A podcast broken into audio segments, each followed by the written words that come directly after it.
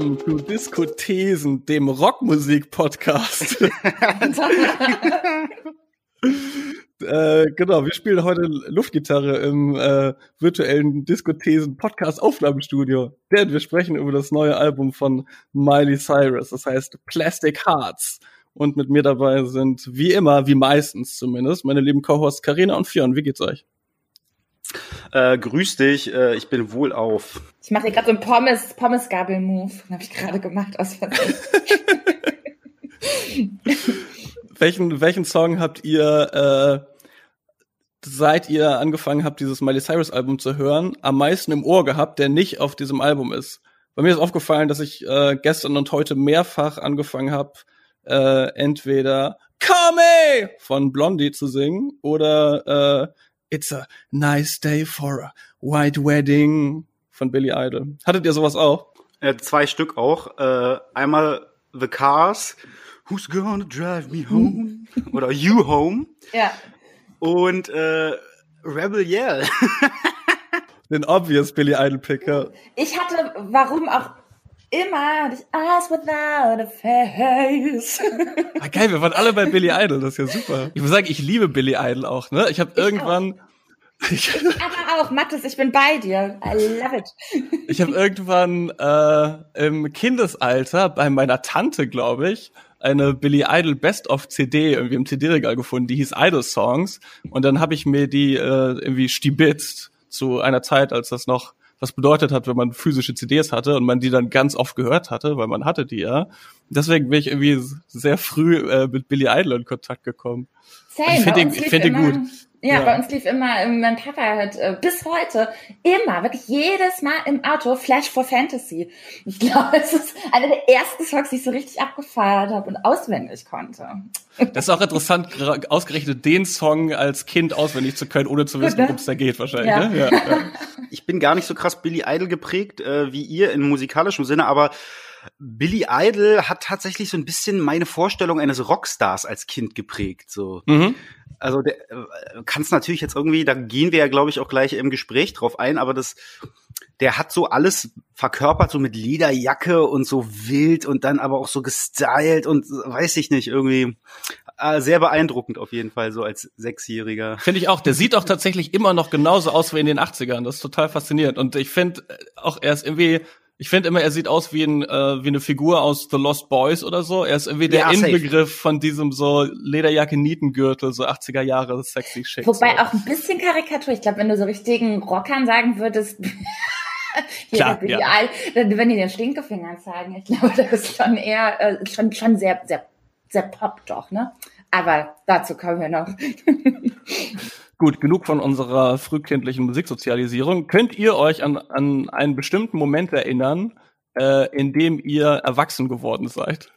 Süß. Abstrakte still, Frage. Still working on it. Seid ihr schon mal aufgewacht oder habt ihr euch so richtig erwachsen gefühlt? Weiß nicht. Steuererklärung machen vielleicht.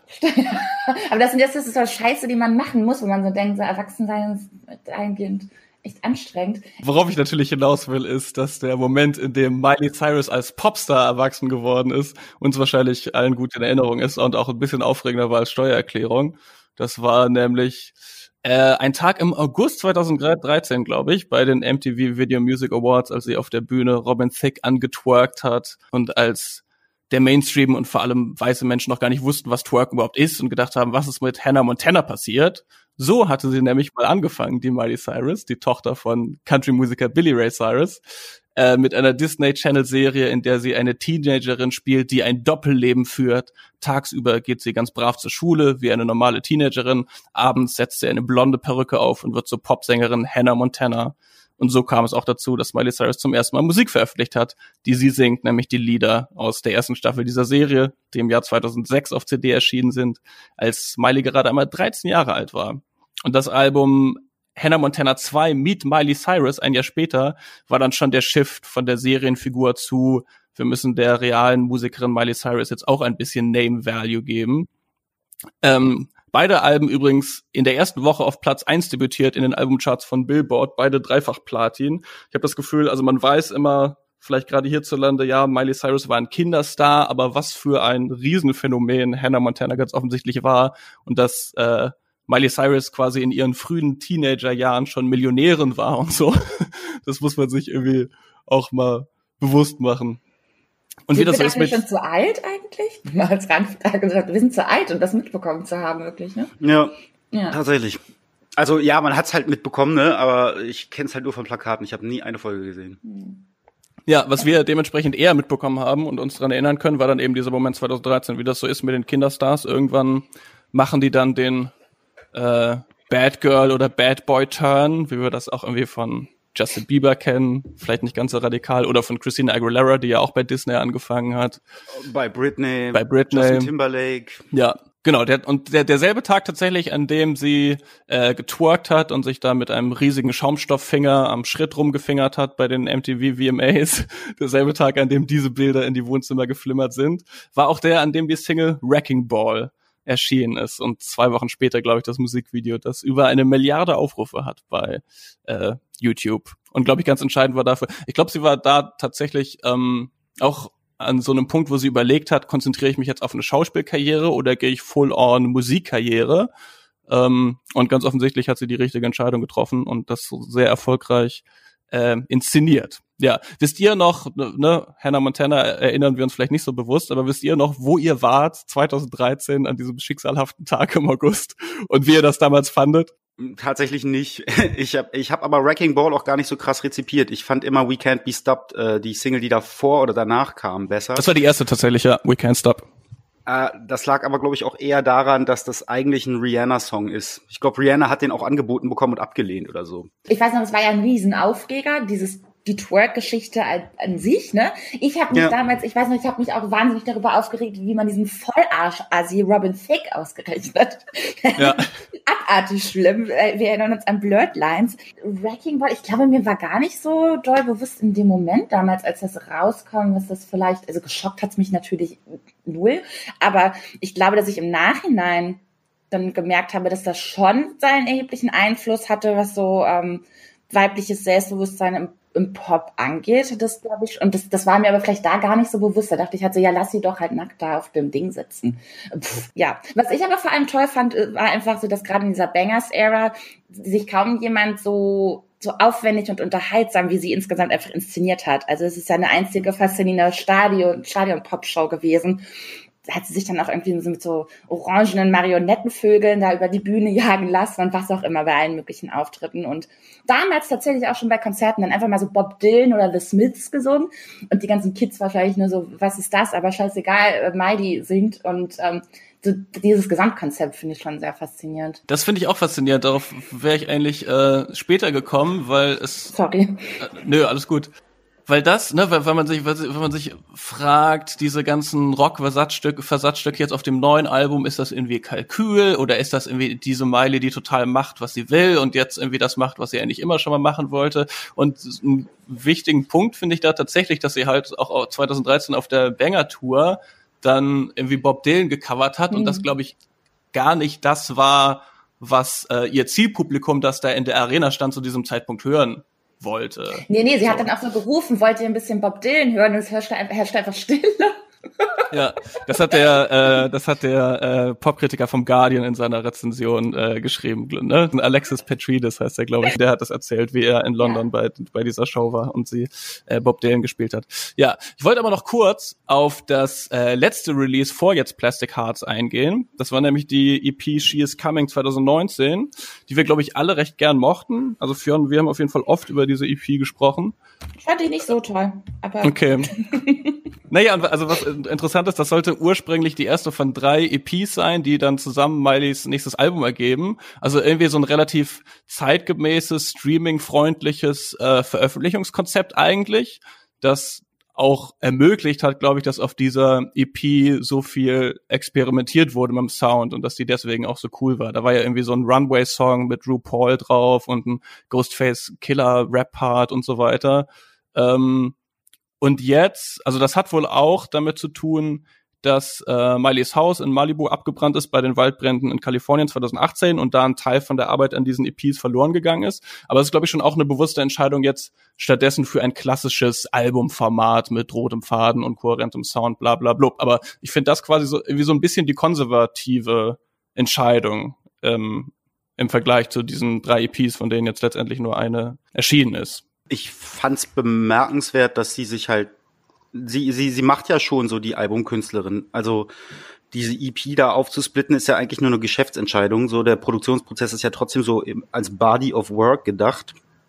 Ähm, und wenn man sich so ihre Diskografie anguckt, so dann kannst du da schon auch so diese Staffeln abstecken.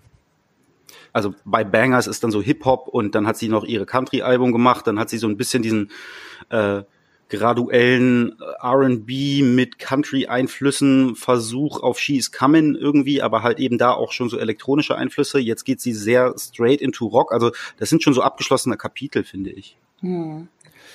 Ich muss sagen, ich, ich wäre, wie gesagt, gar nicht so gespannt auf dieses Gesamtergebnis, glaube ich, gewesen, weil für mich, ich war zu diesem Zeitpunkt ähm, schon so ein bisschen überdrüssig, was diesen Pop-Trap-Sound angeht und hatte das Gefühl irgendwie, dass das schon so ein bisschen auserzählt ist oder vielleicht auch Leute, die ein bisschen spannender damit arbeiten. Deswegen war ich da gar nicht so heiß drauf und finde das jetzt tatsächlich ein größeres Wagnis, wenn wir jetzt hier von konservativ oder nicht sprechen, also was, was sie jetzt da äh, versucht hat, auf diesem neuen Album zusammenzuführen. Was ja irgendwie auch so eine kleine, eventuell so eine kleine Marktlücke gefunden hat, ne? ja, das war tatsächlich, wollte ich doch erwähnen, Fun Fact, laut meinen Spotify Analytics ein Song von dieser She is Coming EP, mein meistgehörter Song 2019, ähm, nämlich der Song Unholy von Miley Cyrus. Mathis, was ist denn eigentlich Plastic Hearts? Wir reden hier die ganze Zeit um den heißen Brei herum. Was passiert denn auf Plastic Hearts? Was ist denn eigentlich das große Thema? Äh, das große Thema auf Plastic Hearts, würde ich sagen, sind die großen, Achtung, äh, Axel Springer Headline Seminar Rockröhren. Der, das wollte ich hören. der, der Popmusikgeschichte und äh, die Miley Cyrus da sehr fleißig zitiert und so ein bisschen in einen zeitgemäßen Sound überführt. Und wir haben jetzt, haben ihre, ihre Covers, die sie live gerne spielt, schon erwähnt. Also ich, und dann, äh, weiß ich nicht, ist das schon fast so persönliche Traumerfüllung gefühlt, die man halt, äh, was man halt machen kann, wenn man ein Popstar mit diesem Status ist, dass man dann mit Stevie Nicks oder mit Billy Idol oder mit John Jett dazu, tatsächlich zusammen auch arbeitet. Ne? Also musikalisch bewegen wir uns auf jeden Fall in den 80er, im 80er Rock würde ich erst äh, größtenteils sagen. Und ja, was du schon sagtest, so die ähm, Referenzen sind da ja relativ klar, dann halt Billy Idol, der ja mit drauf ist, Stevie Nicks. Ähm, aber auch ebenso nach hinten raus Bonnie Tyler eigentlich auch. Mhm. Meinst du auf der auf der Ballade gen Ende? Ich habe da tatsächlich auch an ich, ABBA ein äh, bisschen gedacht. ja, ja nee, doch so auch. Die Synthesizer waren ziemlich ABBA-mäßig aber eben auch so Tears for Fears und so diese ganze Ecke, so ist so ein bisschen schwingt da die ganze Zeit so dieser 80er Radio-Rock, mit den wir alle irgendwie kennen und heimlich und äh, offen auch lieben. Mhm. Ja, wir fangen schon wieder an mit äh, Referenzen um uns zu werfen, aber das ist bei diesem Album auch irgendwie schwer zu vermeiden. Wir haben die erste Single Midnight Sky ja schon mal als Song der Woche gehabt und darüber diskutiert, dass das sowohl bei Little Lies von Fleetwood Mac als auch bei Edge of Seventeen von Stevie Nicks so ein bisschen angelehnt ist. Ähm, die zweite Single, Prisoner mit Dua Lipa, hatte die Hook sehr offensichtlich bei Physical von Olivia Newton-John entlehnt. Und so kann man jetzt weiter Zitate-Raten spielen auf diesem Album. Das geht auch mit dem Cover-Artwork schon los. Das Foto hat nämlich Mick Rock gemacht und ich finde, es gab nie einen passenderen Namen für eine Person als Mick Rock, der in den 70ern schon David Bowie, Lou Reed und Blondie fotografiert hat. Ähm, ich finde, Miley sieht auf diesem Cover auch so ein bisschen aus wie Debbie Harry von Blondie. Ähm, ja, selbst, selbst irgendwie dieses Neon Pink und Schwarz und die Schriftart, das habe ich jetzt irgendwie nicht versucht nachzurecherchieren, aber könnte man wahrscheinlich irgendeiner äh, New Wave Band zuordnen, habe ich wahrscheinlich gedacht, wo, so, wo ja, das ich würde sagen, ist. Susie and the Banshees ist auch so ein bisschen da drin, ne? Also auch so diese, diese Leder-Handschuh-Geschichte, dieser Look. Ja. Ähm, was ich zu Mick Rock noch sagen wollte, ist, ähm, der hat aber äh, verschiedene Albencover auch äh, gemacht. Mhm. Unter anderem auch ein Album von Joan Jett. Ah, ja. Designt. Also ich stelle ich, ich, ich stell mir jetzt vor, wie wir irgendwie in so einem äh, in so einem Keller stehen und irgendwie alle so eine Zigarette im Mundwinkel haben und an den an der Wand sind so Bilder von Mick Rock und Joan Jett und Miley Cyrus und wir ziehen so Fäden zwischen diesen Bildern. Ja, ist echt so. Das ist ja auch so ein bisschen das Album, ist ja ein einziges Referenzmassaker. Kann man eigentlich, kann man auch gut auf Genius nachlesen. Sie hat äh, da, wo haben schon ein paar Leute ein paar Sachen zusammengetragen, welche Songs irgendwo referenziert werden, basierend auf Zitaten von äh, Mark Ronson oder Miley selbst. Wenn man sich auch so ein bisschen die ähm, Songwriting Credits anguckt, äh, was mich überrascht hat, war, äh, dass äh, Angel Olsen auf einem Song mitspielt. Auf Bad Karma, die spielt die Gitarre. Ach krass. ja. Ist ja auch eine strange Zusammenkunft, okay. Aber geil. Hatte ich denn, also ich, ich, weiß nicht, ob das so interessant ist, jetzt alle alle Zitate durchzuexerzieren, ne? Das ist dann nee, wahrscheinlich so reines reines reines Nerdtum. Aber macht macht das denn Spaß, dieses Zitat Feuerwerk sich anzuhören und irgendwie dabei, weiß ich nicht, auf Reise durch die Rockmusikgeschichte zu gehen?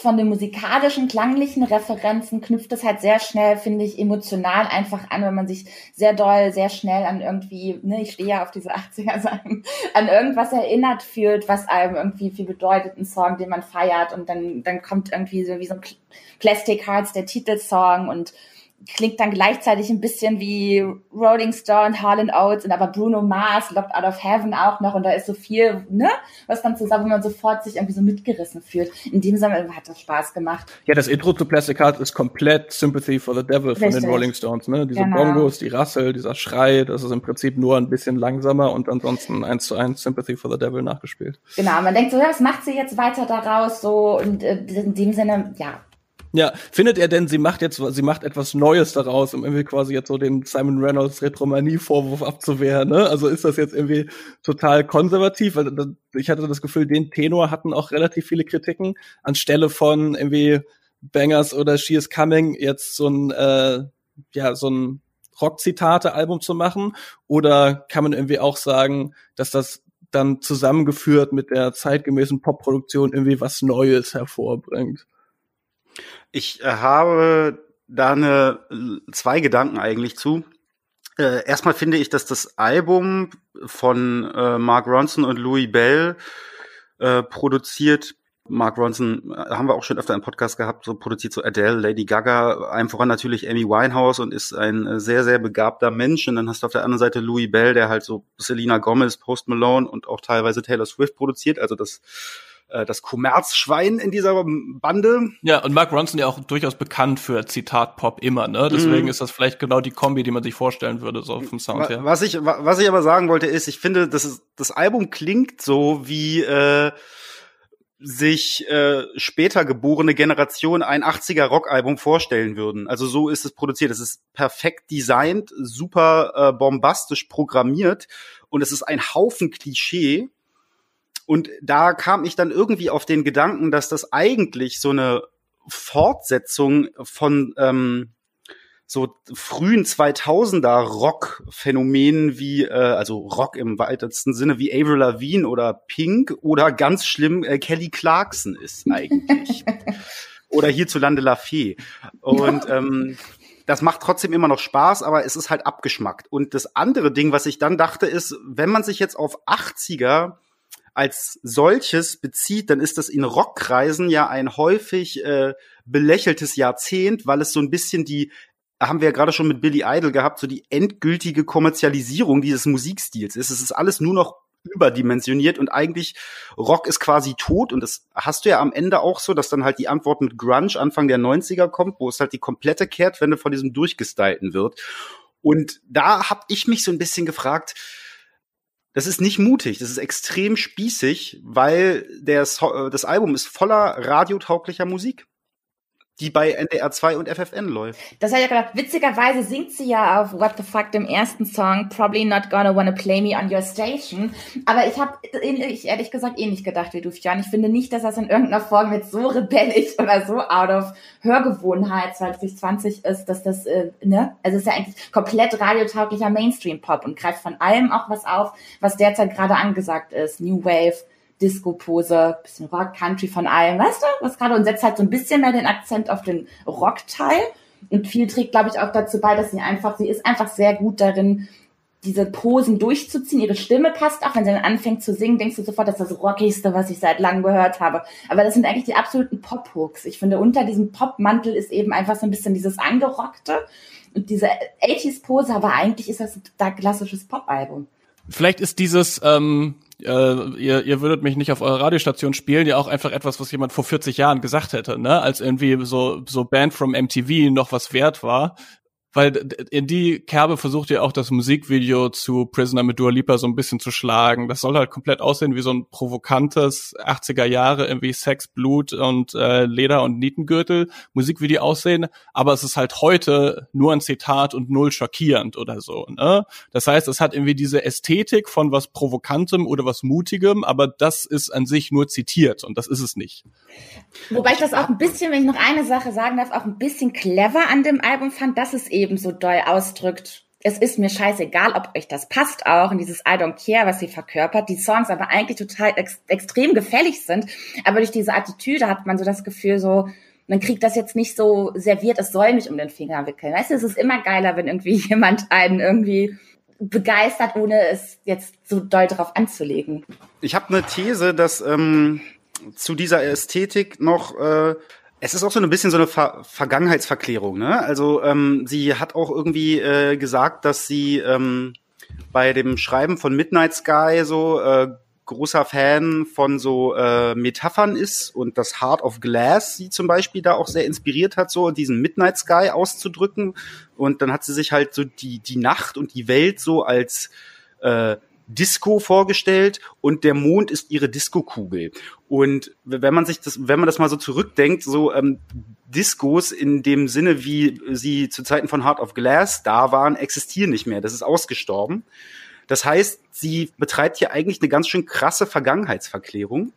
Hm. Und das ist dann irgendwie auch einhergehend mit dieser, mit diesem 80er überbordenden, überproduzierten Super-Rock, ähm, Julia Lorenz hat auf Twitter ja auch äh, schon vor ein paar Wochen äh, gesagt, äh, Miley Cyrus äh, arbeitet an der, an, der, an, der, an der Rückkehr der Rockröhre.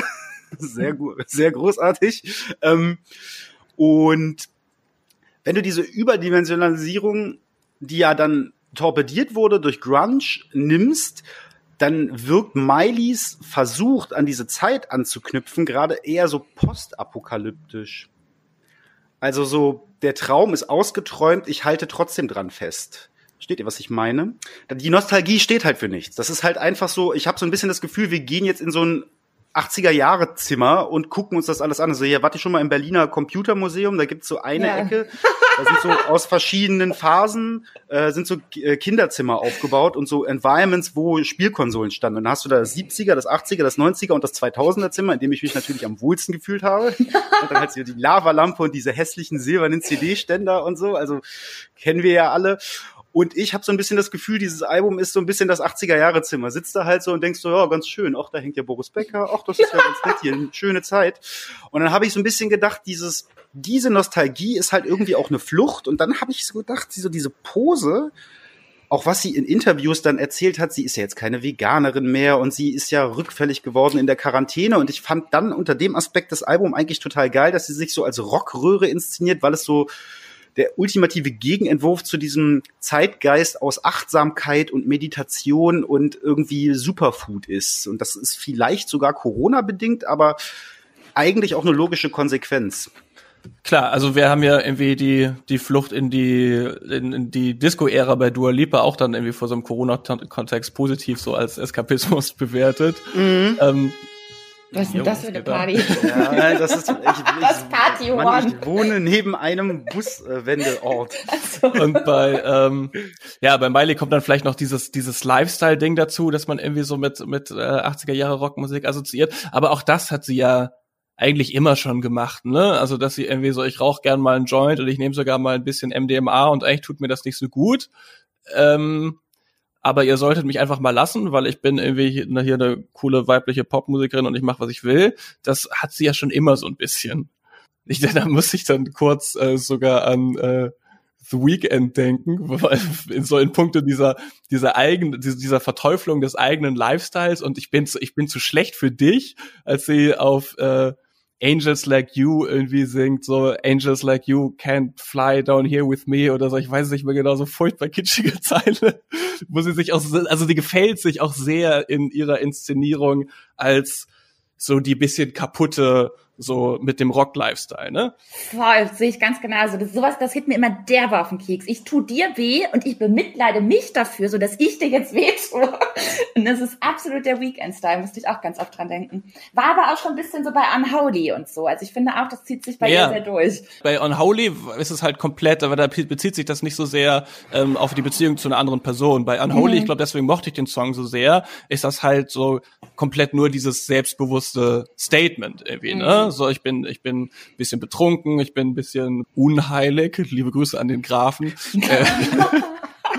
Äh, und äh, und es ist und es ist okay und wir haben äh, wir haben Sex auf den Resten von Takeout Essen okay, so, ja. so, so, geile Bilder in dem hm. Song drin äh, aber wir schweifen ab zu meinem Lieblingssong Unholy wo wir wo wir schon beim Tod der Rockmusik in den 80ern vorhin waren Fionn äh, mhm. es gibt ja es gibt ja auch so ein paar hervorstechende Balladen wie man sie in dieser Form gar nicht mehr so oft hat heute auf Popmusikalben dass man das Gefühl hat so ach das ist die Ballade ähm, und ich hatte so ein bisschen die Hoffnung eigentlich vorher dass das dann so Powerballaden aller Journey und Foreigner sind, ja, apropos mhm. Tod der Rockmusik, da hätte ich eigentlich total Bock drauf gehabt, ich alte Kitschnudel. Ähm, aber das klang dann für mich doch eher nach so klassischem Nashville Country Songwriting eigentlich. Ja, ja, ja, ja. Ich war nach hinten raus ein bisschen überrascht, dass es doch nur so vereinzelte 80er-Zitate gibt und dass sie dann doch wieder so ein bisschen in ihre Comfortzone zurückgegangen ist. Das war dann irgendwie doch nicht so mutig. Ja, mich hat sie deshalb auch nach ähm, Midnight Sky, also Track 7, hat sie mich irgendwie verloren. Es kann auch sein, dass sie es einfach noch ein paar Mal länger, ich meine, es kam gestern erst raus, das Gefühl, es könnte, Achtung, YouTube-Sprache, ein Grower sein. Aber ähm, ich, ich muss sagen, mir hat dieser New Wave 80er Part gefallen. Ich fand das auch stringent und danach kommt auf einmal, wie du schon meintest, Comfy Zone und ähm, da war ich irgendwie irgendwie raus. Das hat mir musikalisch irgendwie nichts mehr gegeben. Bin jetzt auch aber auch nicht so Country obsessive. also ich finde zum, also ich mag Country auf jeden Fall und äh, ich fand zum Beispiel auch Miley Cyrus äh, Jolene Coverversion, die sie vor ein paar Jahren gemacht hat, super der Mensch im Guardian hat ja auch gesagt, dass sie sowieso irgendwie so Coverversion mäßig gut am Start ist. Auf dem Album gibt's ja hinten auch in der Deluxe-Version zumindest ähm, noch ein paar Cover, die sie ja im Vorfeld auch released hatte. Heart of Glass, ähm, was war noch drauf? Zombie. Äh, Zombie, der meist gecoverte Song aller Zeiten gefühlt. Und halt dieser Mashup mit äh, Edge of Seventeen. Ja, genau, Edge of Midnight. Und da macht Miley auf jeden Fall Spaß. So. Ja, das ist so ein bisschen hatte ich auch das Gefühl, dass sie sich vielleicht äh, gar nicht gut tut damit, dass diese Coverversion noch mit auf das Album zu packen. Ich weiß gar nicht, ob das die Deluxe-Version ist, also auf jeden Fall die Version, die man auf Spotify findet, da ist das ganz normal mit drauf. Oh. Bei Apple sind es halt zwei Versionen, deswegen hast du einmal die naja, normale und einmal so die Extended, was ist ich. Genau, weil gerade bei diesen äh, live aufgenommenen Cover-Songs äh, beltet sie halt so richtig, ne, mit und und äh, ich habe das Gefühl, mich hat das Album so ein bisschen unbefriedigt zurückgelassen, weil irgendwie so die große äh, rockmusikalische Entladung fehlt.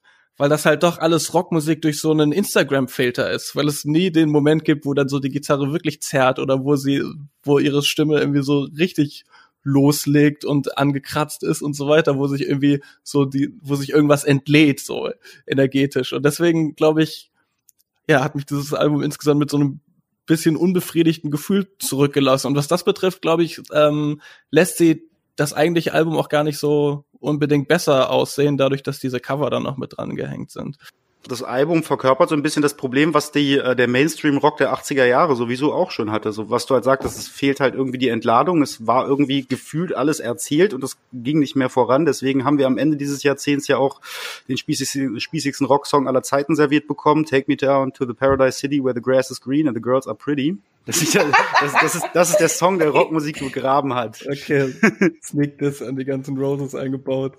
Okay, ähm, bevor, bevor wir die Kiste hier zumachen, wollte ich noch ein bisschen grundsätzlich über Mileys äh, Fähigkeit zur Änderung des öffentlichen Images sprechen. Also klar, es, es ist irgendwie gang und gäbe inzwischen bei Popstars ja, dass man so von, von Äras spricht und dass irgendwie jedes Album schon fast eine unterschiedliche Ära ist, ne? Aber ich habe das Gefühl, dass das bei Miley zum einen immer so sehr transparent passiert, ne?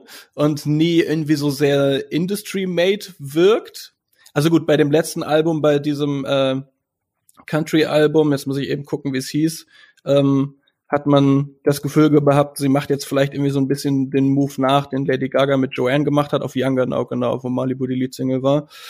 Weil auch, also die, dieser Sound, den sie jetzt hier auf diesem Album macht, ist nicht unbedingt das, was gerade Zeitgeist ist, ne? Dann hätten alle Songs so geklungen wie Prisoner. Und ich glaube aber auch nicht, dass sie jetzt den Zeitgeist prägen wird mit irgendwie dem 80er Jahre Revival oder so, sondern es wirkt bei ihr schon immer so, also im, im, im Gegensatz zu anderen Leuten, wo man das Gefühl hat, das ist jetzt so Industry-made, dass die irgendwie einen Imagewechsel braucht, damit sie sich besser vermarkten lässt, hat man bei ihr schon immer das Gefühl, sie hat da Bock drauf, so ich glaube, die Fähigkeit, also die, diese Fähigkeit zur Selbstinszenierung, die hat sie halt sehr stark und ähm, ist halt Schauspielerin auch einfach so. Deswegen kann sie diese Rolle, glaube ich, auch verkörpern und lebt das dann auch. Also ähm, ich fand den Aspekt ganz cool, was du halt sagst, äh, von wegen hier diese Imagewandelgeschichte so äh, Madonna-esque, die ist ja so ein bisschen die Vorreiterin von diesem ganzen Modell. Mhm. Äh, ich habe in der Süddeutschen einen Artikel gelesen, wo jemand gesagt hat, dass das eigentlich ähm, so äh, um Storytelling in Social Media geht. Ja, jo Joachim Henschel, liebe Grüße, hat den Text in der Süddeutschen geschrieben. Und das ist ja im Prinzip so das, was bei Miley da passiert ist. Diese Äras, von denen du sprichst, das ist ja so, ähm, dass sie quasi alles auf Instagram löscht und äh, resettet. Wobei mich jetzt in dem Fall, also in dem Fall fand ich das eine sehr, sehr logische und auch bisschen absehbare Entwicklung, ich Sherlock. Aber ich finde, dass mit Nothing Breaks Like a Heart mit äh, Mark Ronson zusammen und auch schon Slide Away, ja. der Single, der Weg schon sehr eindeutig jetzt dahin. Also für, ich fand es jetzt nicht überraschend. Sie macht jetzt hier irgendwie diesen Rock-Aspekt, weil alles hat schon so ein bisschen, ne, so ein bisschen dieses Disco, bisschen Country darauf hingedeutet. Das finde ich war mhm. schon sehr clever eingefädelt, sehr stringent darauf hingearbeitet. Ja. Eine Sache wollte ich noch sagen, nämlich äh, wenn Miley Cyrus eines Tages in besseren Zeiten mal mit diesem Album auf Tour geht, dann habe ich auf jeden Fall, glaube ich, also noch mehr, als ich Bock habe, mir dieses Album anzuhören. Ich finde es schon kurzweilig. Auf jeden Fall Bock, mir eine Miley Cyrus Show anzugucken, weil ich stelle mir vor, dass das dann wird wie eine Kiss-Show mit Pyro und Blut und Hebebühnen und allem, was dazugehört. Das wird geil, glaube ich. Ja, ich komme mit. Ja, ist klar. Ich wollte auch sagen, dass ich deswegen nicht glaube, dass jetzt irgendwie, ich habe auch so Thesen gelesen, dass, dass Miley jetzt ähm, der, der Generation Z und allen jetzt irgendwie Rockklassiker bekannt macht und Rock richtig durchsetzt. Ich glaube ehrlich gesagt, die Kids scheißen da drauf, die kennen überhaupt nicht die Referenzen. Wenn sie dann Hard of Glass singt, ist das auf einmal von Miley. Ich glaube, hier wird jetzt nicht ein großes Rock-Revival unter jungen Teens oder so stattfinden. Und so komplett new ist es jetzt nun auch nicht. Ich sag nur Rina Sawayama, die macht das auch schon eine Weile. Und ich meine, im Hip-Hop haben wir doch auch immer wieder, oder? Also irgendwie so zu Rock Emo-Rap. Ähm, oder? Also ich meine, das ist doch jetzt schon seit längerem so, dass in sehr vielen Bereichen irgendwie das aufgegriffen wird. Ich finde es jetzt auch nicht so. Okay, aber da können wir vielleicht doch noch einen spannenden Punkt aufmachen, weil also der klassische Gitarrenrock ja schon eine ganze Weile nicht mehr ähm, so Mainstream ist, wie er das in den 80ern war. Ähm, oder vielleicht Anfang der 2000er nochmal mit diesem Indie-Rock-Revival. Ähm, und vielleicht dadurch, dass ähm, jetzt, also so, so die, die Soundcloud-Ära an Popstars, sag ich mal, oder die Streaming-Ära, denen halt äh, alle möglichen äh, musikalischen Sachen aus der Vergangenheit zugänglich sind als mögliche Inspiration, hat jetzt dazu geführt, dass irgendwie äh, im, im Rap Lil Peep irgendwie Rockmusik zitiert, aber jetzt dann eben in der Popmusik auch Miley. Also vielleicht, ne, wenn nicht davon auszugehen ist, dass eine klassische Rockband nochmal so ein Superstartum erreichen wird, wie es das in den 80ern gab, vielleicht ist das ja die Art und Weise, wie Rockmusik fortlebt. Als Zitat. Als Schatten seiner selbst. Ich muss nämlich gestehen, ich glaube, ich werde mir das Album schon noch zwei, dreimal anhören, aber die, es hat sich schon beim dritten Durchlauf langsam erschöpft. So die Singles sind nice. Ich werde mit, mit Sicherheit auch, falls es irgendwann noch mal wie, sowas wie Clubs oder Karaoke-Bars geben wird, wird ähm, definitiv Midnight Sky und äh, Nightcrawling aus voller Kehle mitschreien. Ja. Aber ähm, ich glaube, das war's dann auch schon. Wir kommen zu den Songs der Woche äh, liebe diskutierende HörerInnen. Denn natürlich haben wir nicht nur Miley Cyrus gehört. Es kamen einige spannende Sachen raus am Freitag. Also es kam ja auch ein Smashing Pumpkins Album raus. Warum auch ja. immer. Aber da wollte ich eigentlich noch was zu sagen, weil, ähm, weil die greifen ja auch die 80er auf. Ja. Aber, aber mehr so Depeche Mode. Ich habe mich zum Beispiel bei äh, Miley auch vorhin noch gefragt, wo ist eigentlich Duran Duran? Also die, ja. sie greift alles auf, aber Duran Duran fehlt irgendwie. ja, es gab, es gab irgendwo so den Nine Inch Nails Moment, ne? So ein bisschen Industrial Rock. Ich weiß jetzt nicht mehr, welcher, welcher Song das war. Give me what I want, genau, da war so ein bisschen dieser Marschrhythmus drin. Ähm, aber ansonsten, ja. Hat, äh, hat, hat jemand von euch die Smash and Smash, Smash die, hatte jemand von euch die Schmetterkürbisse als Song der Woche oder was habt ihr mitgebracht? Karina, was hast du mitgebracht? Nee, ich habe ähm, ich hab gesehen, wir updaten ja immer unsere Songs of the Week Playlist und dann fallen immer die letzten drei Songs raus, damit wir immer nur schon 50 haben. Dann habe ich gesehen, dann würde ja Rina Savayama rausfallen. Und das dann, geht das geht natürlich nicht. Und die hat glücklicherweise diese Woche einen neuen Track rausgebracht, der auf der Deluxe Edition ihrer Rina Vinyl erscheint. Übrigens auch mit einem Cover des 1975 Songs Love It If We Made It. Freue ich mich sehr drauf. Ähm, Rina hatten wir ja schon mal als Thema. Nochmal ganz kurz zur Einordnung. Die macht so eine sehr skurrile Mischung aus Mainstream Pop Anfang 2000er, Ende 90er R&B, dann auf einmal Metal Riffs rein, also der Kreis schließt sich hier in dieser Rockfolge, dann so ein bisschen Evanescence Gitarren, 80er Synth, Glam Rock, New Jack Swing, also so alles, aber irgendwie macht es im Rina Kosmos immer Sinn. Und ich habe mich so ein bisschen gefragt, weil sie ist ja jetzt schon auf ziemlich vielen End of the Year List wird sie ja komplett abgefeiert, ne? Und immer ganz vorne. Jetzt habe ich mich so ein bisschen gefragt, ist das so ein bisschen das Bubble-Ding? Hat sie jetzt so diesen Fame Charlie XCX-Status? Nur in dieser Bubble oder ist die so vom Mainstream-Durchbruch? Und ich finde, der Song Lucid, der jetzt rauskam, der könnte ein bisschen die Antwort geben, weil da hat sie jetzt mit Blood Pop gearbeitet der ja von Lady Gaga wiederum Stupid Love und Rain on Me produziert hat. Und das überrascht auch nicht, weil das klingt schon so ein bisschen ähnlich, finde ich. Ähm, diese Eurodance House inspirierte Produktion und dann ist auch so ein ähnlicher Wortvortrag von Rina, wie das Lady Gaga auch macht. Beide beziehen sich natürlich auf Madonna's Vogue. Ähm, und da hat sie jetzt zwei Jahre lang dran gearbeitet und das Ergebnis finde ich ist schon, ich sag mal so, wenn das vielleicht von wem anders wäre, würde ich sagen, es ist ein Kirmes-Trash-Song. Aber bei Rina ist es irgendwie, die gibt den Ganzen nochmal so ein bisschen so eine Edge und ich finde, das ist eine super, ähm, fängt an mit einer super catchy Melodie das baut sich immer mehr zum Build-up auf mit so kleinen Klicks und dann immer so reingerufene Haze und ähm, droppt dann irgendwann und dann hört man so hochgepitchte Oh, A's immer, wie man es auch schon ein bisschen bei Justin Bieber hatte. Aber ich finde, es macht total Spaß, der Song. Und ich glaube, wenn den jetzt eine Lady Gaga oder eine Dua Lipa singen würde, dann wäre das der Hit. Deswegen, vielleicht bin ich gespannt, wo es Rina ehrlich gesagt hinbringt. Und ähm, ja, das hat mir sehr gut gefallen. Lucid von Rina Savayama. Mein Song der Woche. I'm such a fan. Kimi, egal was, ich find's toll. Merkt man. Nee, aber ich bin auch gespannt, wo es mit Rina hingeht. Finde das auch sehr ja. spannend, was sie macht. Ähm, Fionn, was hast du mitgebracht?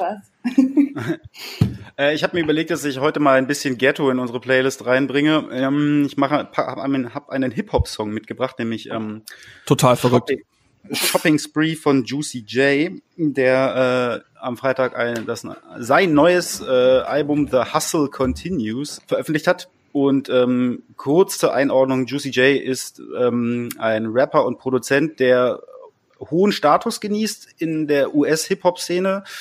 Äh, und es ist eigentlich so eine sehr unwahrscheinliche Figur, weil der Typ ist über 40 und immer noch relevant bei Jung und Alt. Und das äh, äh, spiegelt sich auch in dem Album wieder äh, weil er da verschiedene große Stars von äh, gestern bis heute von Underground bis Mainstream durchfeatured. Und äh, das Besondere an Juicy J ist, dass er, ähm, er kommt aus Memphis und äh, gilt als Trap-Pionier zusammen mit seiner Rap-Gruppe 36 Mafia, die äh, diesen Sound sehr stark geprägt haben. Der hieß Mitte der 90er noch äh, etwas unglücklich Horrorcore, weil man äh, Horrorfilm-Samples benutzt hat und ein bisschen von Mord und Totschlag erzählt hat. Ähm, Gibt eigentlich auch nur noch im Punk, sonst kenne ich keine Horrormusik, die sich Horrorcore nennt.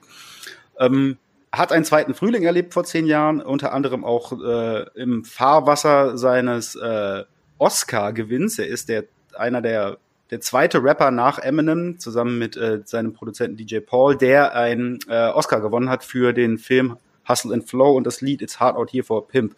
Und ich habe Shopping Spree ganz kurz noch äh, gepickt, weil es eben diesen klassischen Memphis-Sound um Gruselfilm-Samples äh, aufgegriffen hat aus den 90ern und man da vielleicht äh, auch ein bisschen äh, sich selber erklären kann, wie äh, solche Leute wie 21 Savage heute klingen, wie sie klingen. Deswegen Juicy J.